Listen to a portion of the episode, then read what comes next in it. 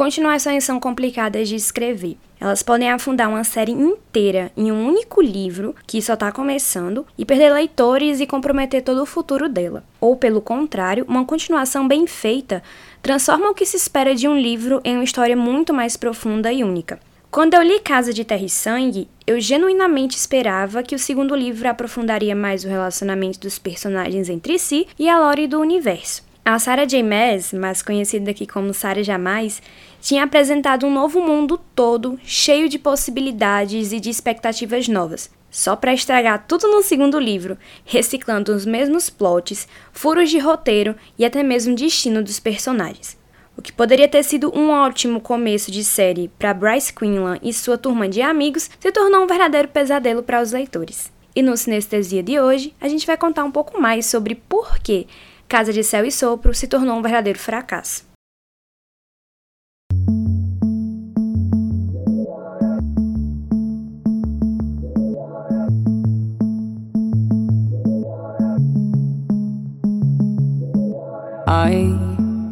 Into a crowded room. Everybody staring. What did I, what did I do wrong? Oi, meu nome é Malu, ou Maria Luísa, sou apresentadora do Virando a Página e esse aqui é o quadro semanal do Sinestesia, onde eu falo um pouco sobre um livro específico e minhas experiências em relação a ele. Ele vem acompanhado de uma resenha que sai todas as quartas-feiras no meu IG do Instagram, Virando a Página com dois N's no final, e você pode conferir lá a resenha onde eu falo mal de Casa de Céu e Sopro, porque como você pode adivinhar, eu vou falar sim mal desse livro. Para quem não conhece essa série, Cidade da Lua Crescente, ela é uma série da Sarah J. Maas, ou como a gente chama ela aqui, né, Sarah Jamais, que ela escreveu logo depois, se eu não me engano, de ter terminado Corte de Asas e Ruínas, que era o último livro ali da trilogia até então, a Cotá, a famosa Cotá.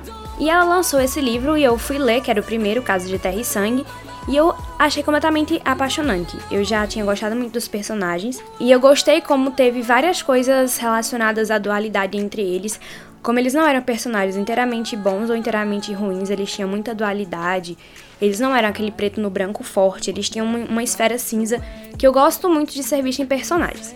E a gente tinha todo mundo novo, a gente tinha Lunation, que era essa, Lunation, Lunation, que era essa cidade da lua crescente, cheia de povos diferentes. A gente tinha os povos do rio, a gente tinha ninfas, a gente tinha humanos convivendo ali, e toda uma dinâmica completamente diferente de Corte de Rosas e Espinhos, era outro universo. Só que eu esperava, quando acabou o livro, o primeiro livro, eu estava esperando a continuação dele, então eu fiquei esperando. E quando eu comprei, eu demorei um pouco para ler, mas quando eu li, eu já comecei a achar estranho. Porque o que se espera de um primeiro livro?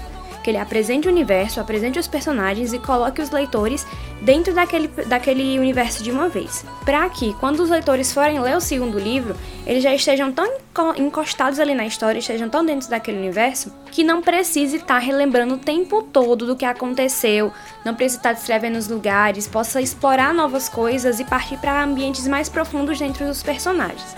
É o que se espera de uma, de uma série de livros assim, pelo menos é o que eu espero. Só que Casa de Céu e Sopro não me entregou isso de forma nenhuma, não entregou essa profundidade que eu tanto esperava. Para começar, que a gente tem uma insistência muito grande nos eventos do primeiro livro. Para quem não conhece o primeiro livro, a Bryce ela passa por um trauma muito forte e anos depois, que ela acha que já está se recuperando, mas na verdade ela não se recuperou e nem mesmo enfrentou o que isso significava para ela. Alguns anos depois, se não me engano, dois anos depois, é, esse, esse, mesmo, esse mesmo acontecimento ele volta com outras pessoas. Acontece isso com outras pessoas. E ela se vê na obrigação ali de entender e descobrir a verdade por trás disso, porque tem a ver com os amigos dela que passaram por momentos muito complicados. Então a Bryce ela se coloca em disposição de participar disso. E a gente tem que ela vai junto com o Hunt, que é um anjo, que ele está escravizado, depois de, depois de ser preso, depois de uma revolta, e eles dois formam ali uma dupla improvável a fim de descobrir o que está acontecendo. O Hunt tem que proteger a Bryce, só que a Bryce ela tá atrás de descobrir a verdade. Eles acabam formando essa força-tarefa para ajudar um ao outro. E o livro vai se desenrolando, só que o segundo livro, ele é literalmente uma cópia do primeiro.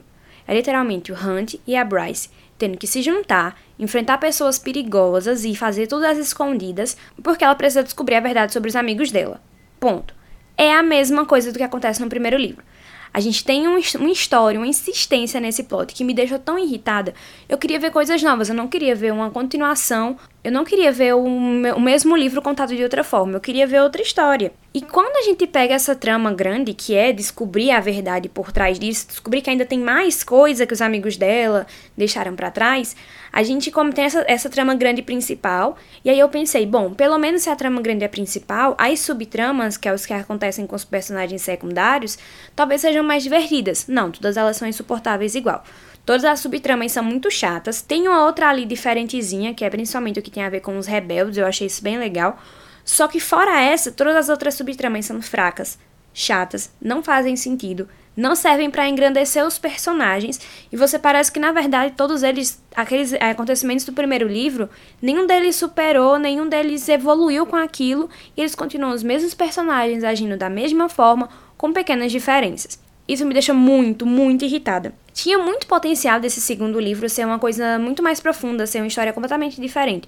E eu sinto que a Sarah J. Maas, ela desperdiçou todo esse potencial querendo agradar leitores. Eu acho que ela escreveu esse livro todo por causa de uma cena em específico. É uma cena que eu não vou dar spoiler, né? Porque quem já leu aí já deve saber o que eu tô falando. É uma cena final que eu acho que ela escreveu esse livro inteiro só para fazer isso. Esse livro inteiro fanservice só para fazer isso.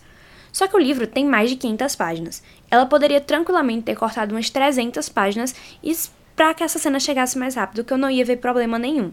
A minha edição que eu comprei, ela tem os extras do livro. Eu nem consegui ler de tão irritada que eu tava com esse livro, tão chateada que eu tava com a mesmice dos personagens que eu falei, bom, não quero ler os extras. E aí eu peguei e não li, porque eu fiquei com muita agonia e não queria encher meu saco mais aí naquela história. Outra reclamação que eu vou fazer aqui é como eles emborreceram os personagens pra trama.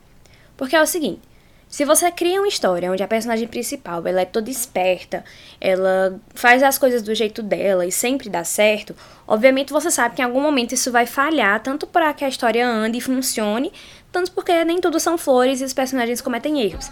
Então você fica esperando o momento que ela falhe. Só que o momento em que ela falha, tipo que esse personagem esperto ele comete erros, você espera que não seja assim tão de forma tão burra, sabe? Você não espera que ele seja tão burro a ponto de cometer um erro desse. E a Bryce, eu sinto que emburreceram ela. Porque ela era tão esperta no primeiro livro, ela tinha tantas ideias boas, e no segundo ela comete uns erros assim tão estranhos. Por exemplo, eles estão investigando e eles têm que ir em um lugar que é super perigoso. Eles vão nesse lugar, a Bryce tem a ideia nesse lugar, é um trampo pra ir, eles arrumam 50 coisas diferentes pra ir nesse lugar, pra quando chegar lá, eles passarem mó perrengue, eles passarem perigo, e no final das contas, o lugar não tinha nada a ver com o que eles queriam. Eles podiam ter resolvido isso de outra forma diferente, sei lá, perguntado, pedido informação para outra pessoa, em vez de ir lá atrás de uma coisa que eles nem tinham certeza e que não serviu para nada na história, só serviu de novo para reciclar plot antigo. Enfim, não sei o que vai acontecer nos próximos livros, não sei o que vai acontecer no terceiro. Eu chuto que serão quatro ou cinco livros que são de acordo com as casas que são apresentadas nos livros, né? Então eu chuto que o próximo vai ser Casa de Chama e Fogo, Chama e Sombra, eu acho que é assim. Então estamos aí esperando. Por eu não ter gostado do segundo, significa que eu não vou ler o terceiro? Não, porque eu vou ler o terceiro, porque eu gosto de ler coisa ruim e Guilty Pleasure tá aí para todo mundo. Então eu vou sim ler o terceiro livro. Obviamente que eu vou ler já esperando um fracasso, minhas expectativas já foram bem abaixo do normal. E eu entendo todo mundo que virou para mim e falou que não tinha conseguido terminar de ler esse livro, porque no final eu tava com tanta raiva que eu acho que eu pulei um, um capítulo inteiro, porque eu não queria ler, eu não me recusei a ler aquilo. Então, assim, para você que está escutando esse podcast e quer começar a ler Sarah J. Maas, eu não recomendo ler Por Cidade da Lua Crescente Cidade da Lua Crescente eu dei quatro estrelas. O primeiro livro, é Casa de Terra e Sangue, eu dei quatro estrelas porque eu amei. O segundo livro eu já dei duas e para mim merecia até menos porque eu odiei. Não sei o que vai ser o terceiro livro, então nervosos. Eu preciso confessar que eu vou ler esse livro também, o terceiro, principalmente porque eu gosto muito da Bryce do Hunt. Eles são um casal que eu gosto muito. Eu gosto muito que eles conversam, que eles dialogam que eles estão tentando sempre entrar em sintonia para descobrir o que é melhor para o relacionamento deles. Eu acho isso tão incrível, não é uma coisa que eu vejo muito nos livros da Sarah. Por exemplo, em Cor de Rosas e Espinhos, a gente teve aquela questão ali que os relacionamentos não são bem trabalhados quanto deveriam. Apesar do Reese e da Fairy tem esse relacionamento que todo mundo considera ideal, para mim falta muita coisa importante ali deles conversarem, que eles optam por não conversar e que deixa a trama meio engessadinha, que eu não gosto muito. Mas eu gosto muito como o Hunt e a Bryce, eles conversam bastante. Eles são realmente um casal que me conquistou e eu vou ler o terceiro livro só por conta deles, não é nem por conta da trama em si, que eu tô muito pouco interessada. Eu quero saber o, que, que vai acontecer com eles, com eles dois. Imitando uma das frases do primeiro livro, né? Que eu acho que resume bem o porquê que eu vou continuar nesta saga. Por amor, tudo é possível.